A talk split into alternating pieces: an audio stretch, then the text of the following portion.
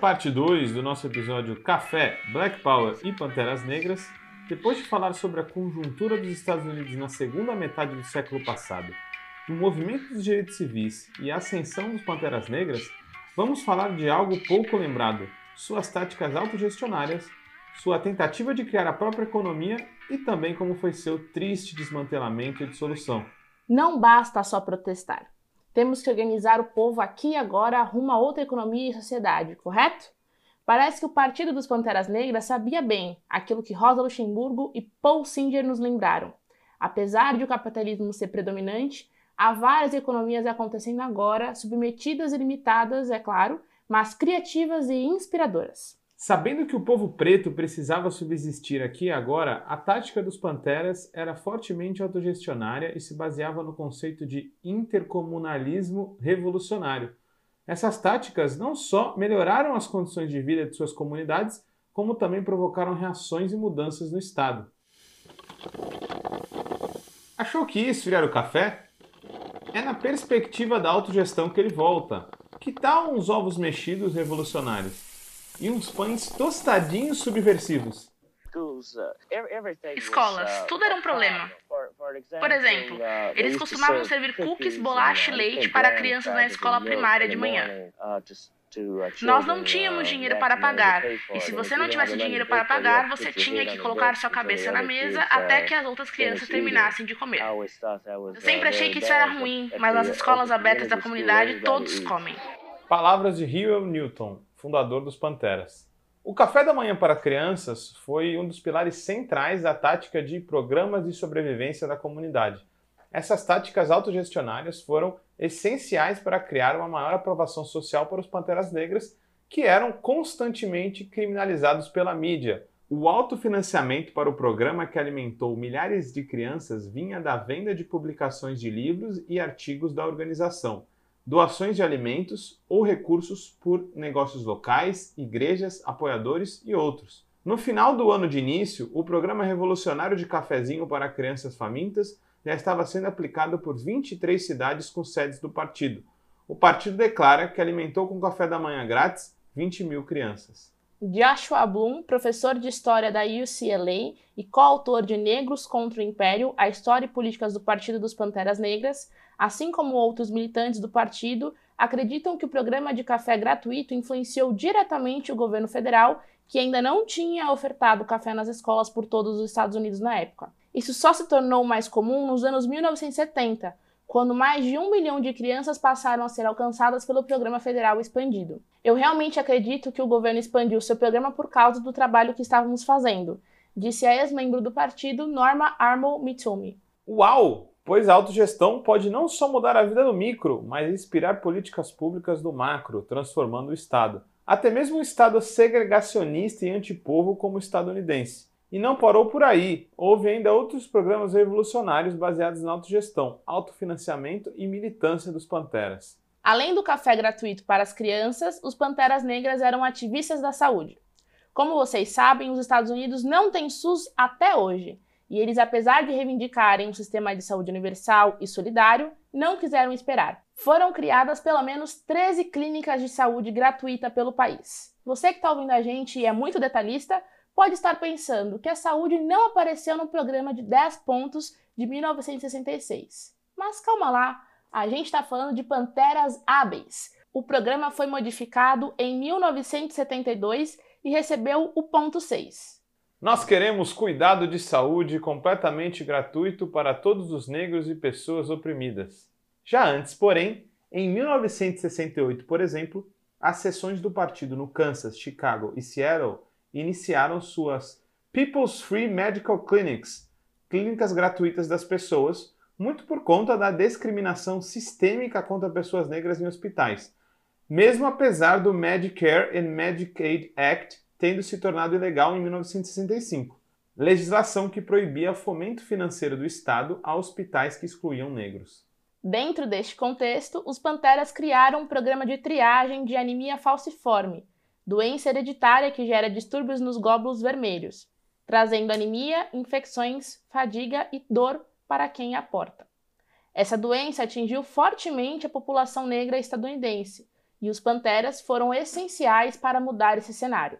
Agora com jalecos brancos e não mais jaquetas pretas, inúmeros militantes ligados à saúde, voluntários e outros simpatizantes ajudariam a rastrear aqueles que poderiam estar sofrendo com a doença e não sabiam, na falta de um programa nacional massivo de combate à doença. Num encontro em 29 de março de 1972, em Oakland, Califórnia, foi organizada uma conferência de sobrevivência da comunidade negra, onde mais de 10 mil pessoas foram testadas. Além dos testes, o programa carregava a iniciativa da educação sobre saúde, onde os Panteras reiteravam a necessidade de um sistema universal de saúde, apontando que o sistema fortemente privatizado e baseado no lucro, junto do racismo estrutural, eram os motivos pelos quais os negros do país enfrentavam uma crise de saúde acarretada pela anemia, e ninguém fazia nada sobre o assunto. E aqui vimos que, além da autogestão do cafezinho, a autogestão da saúde surtia efeitos no micro e no macro também. Pouco tempo depois do encontro em Oakland, depois de um ano de debate público sobre o problema, o parlamento estadunidense, em meio ao governo Richard Nixon, aprovou o National Sickle Cell Anemia Control Act em 1972. Ou seja, um programa federal massivo foi aprovado e que tinha muito a ver com o que o Partido dos Panteras Negras faziam, visando combater a anemia falciforme, doença que atingia negros 98% das vezes. Os programas autogestionários de resistência se espraiaram para outras áreas, como a educação revolucionária com os Community Learning Centers e Intercommunal Youth Institute, onde crianças negras obtinham educação crítica. Sou Colita Smith. Tenho oito anos e meio e vivo em Oakland, Califórnia.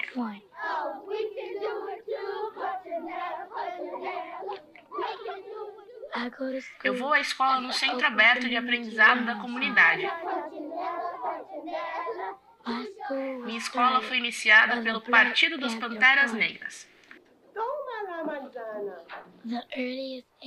A idade mais nova que você vai para a escola é dois anos.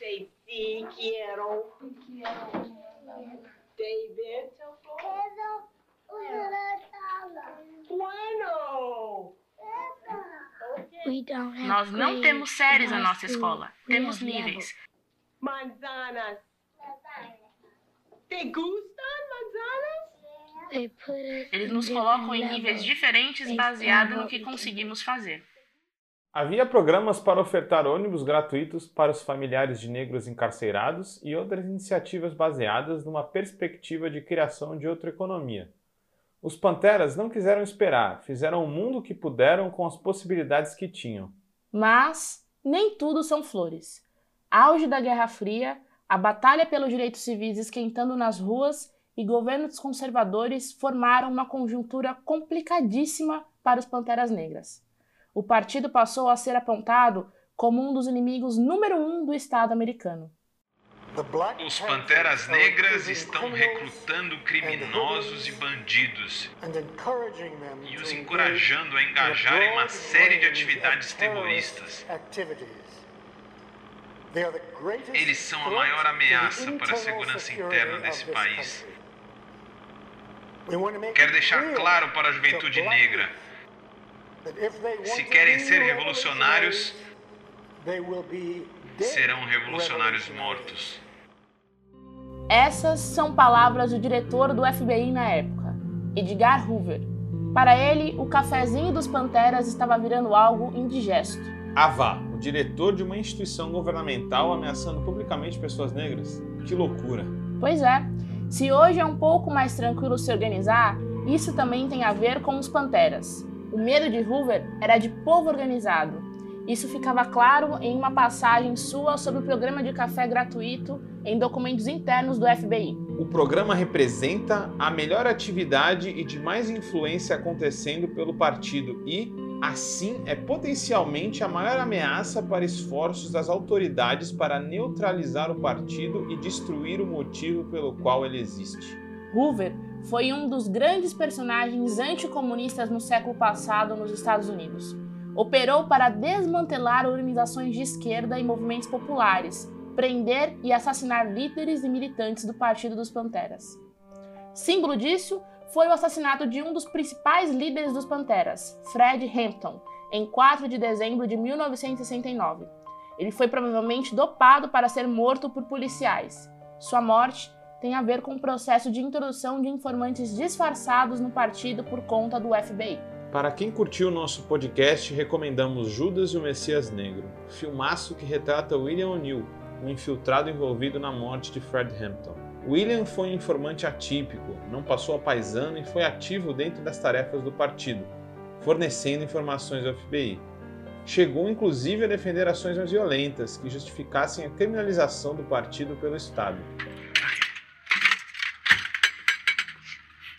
C4. É o suficiente, dá pra explodir a prefeitura e mais algum lugar. A prefeitura? O que deu em você? Se acalma, camarada. Se Ué, como assim o que deu em mim, cara? Vocês enlouqueceram? Não vamos vencer essa guerra! Temos que fazer uma coisa grande e tem que ser agora! Você perdeu o juízo? Satisfação completa. Não foi isso que você disse? Mate todos e ter a satisfação completa. Não foi isso que eu disse. Não, Não, foi eu isso te que eu chamei disse. de camarada porque estamos numa guerra. Foi você quem me colocou nesse jogo. Conhece o Jimmy Palmer? Se lembra do pequeno Bob? Hein? Franco Diggs, Thomas Lewis, Bunch Carter, Jake Winters.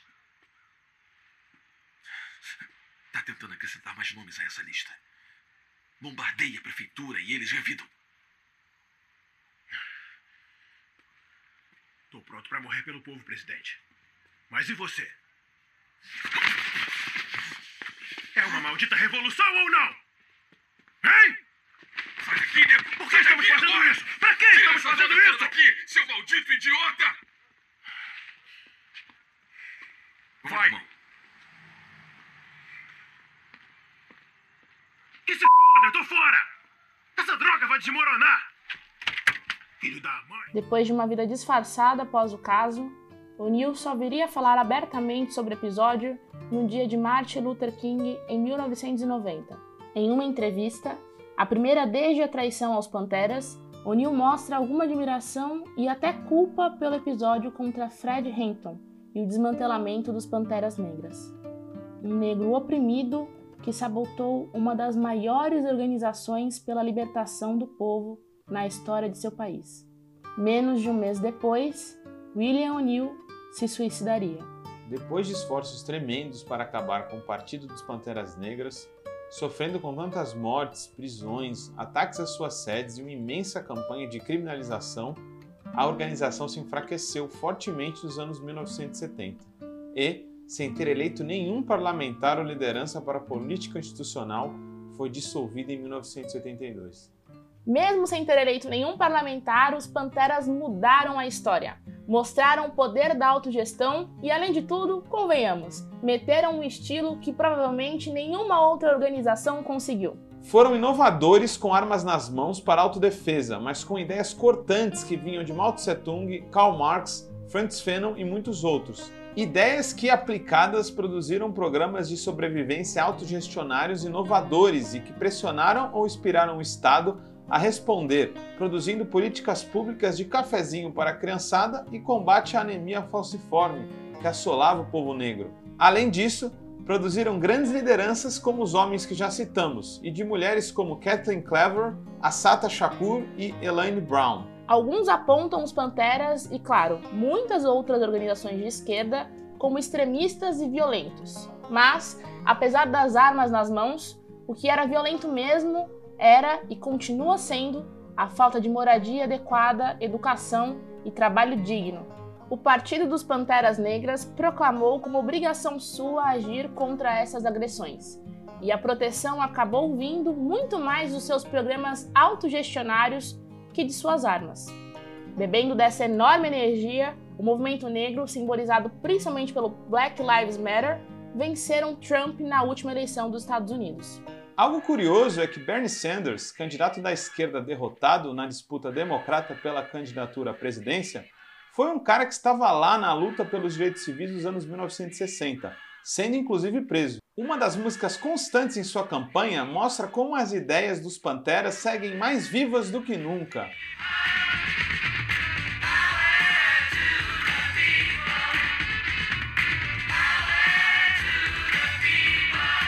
Agora, toda vez que você ver crianças tomando café nas escolas, lembrem-se dos Panteras Negras e de que seu café pode ser sim um instrumento de luta política. Neste episódio você escutou as vozes de Vitória Felipe e Guilherme Prado. Os trechos de música são das canções Café da Manhã, de Erasmo Carlos e Roberto Carlos, interpretado por Erasmo Carlos e Nara Leão, e Power to the People, de John Lennon. Trechos dos filmes Judas e o Messias Negro, distribuído no Brasil pela Warner Bros., Django Livre, distribuído no Brasil pela Columbia Pictures, além de trechos de vídeos sobre os Panteras Negras encontrados no YouTube. O Vozes Livres é um podcast realizado pela Rede Livres e financiado pelo Sindicato dos Químicos Unificados de Campinas e Região e pela Federação dos Trabalhadores do Ramo Químico do Estado de São Paulo. Produzido coletivamente por Guilherme Prado, Vitória Felipe e pelo coletivo Orvalho Filmes, composto por Eduardo Ferreira, Gaspar Lourenço e Guilherme Bonfim. Como todo trabalho independente, esse podcast pode estar por um Trix, ops, um Pix, ou melhor, um Tris, sem o apoio solidário de seus ouvintes. Portanto, se você já se divertiu conosco, se enriqueceu, se informou, ou se fomos apenas um passatempo para você, nos ajude para que continuemos existindo. Sem financiamento, sem independência. Portanto, ajude o Vozes Livres se tiver consciência. Isso pode ser feito pelo nosso apoia-se barra podcast Vozes Livres ou pelo Pix, pelo e-mail podcastvozeslivres.gmail.com, escrevendo no assunto a palavra Vozes.